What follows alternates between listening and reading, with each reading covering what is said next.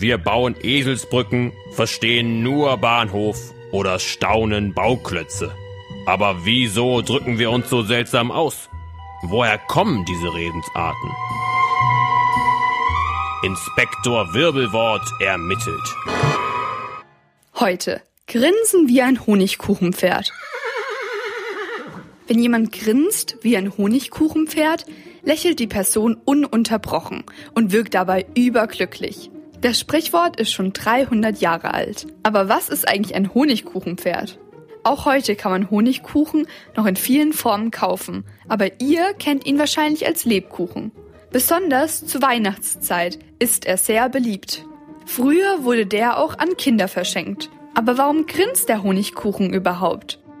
Das liegt daran, dass eine der beliebtesten Formen für den Honigkuchen das Pferd war. Das hatte immer ein freches Grinsen aus Zuckerguss mitten ins Gesicht gezeichnet. Die Bäcker haben außerdem noch Mandelstücke in den Teig gedrückt. So sollte das Pferd besonders lustig aussehen. Ihr Grinsen wurde aber nicht nur als glücklich, sondern oft auch als dümmlich beschrieben. Deswegen ist Honigkuchenpferd auch ein anderes Wort für einen dummen oder energielosen Menschen.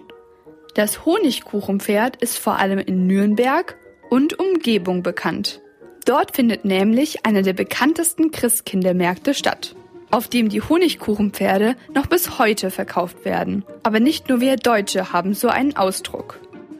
Im Englischen ist das Honigkuchenpferd als Cheshire Cat bekannt, was übersetzt Grinsekatze bedeutet.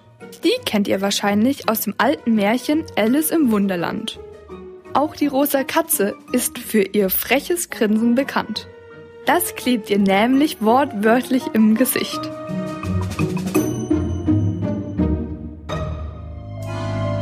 Inspektor Wirbelwort ermittelt. Auch dein Sprichwort.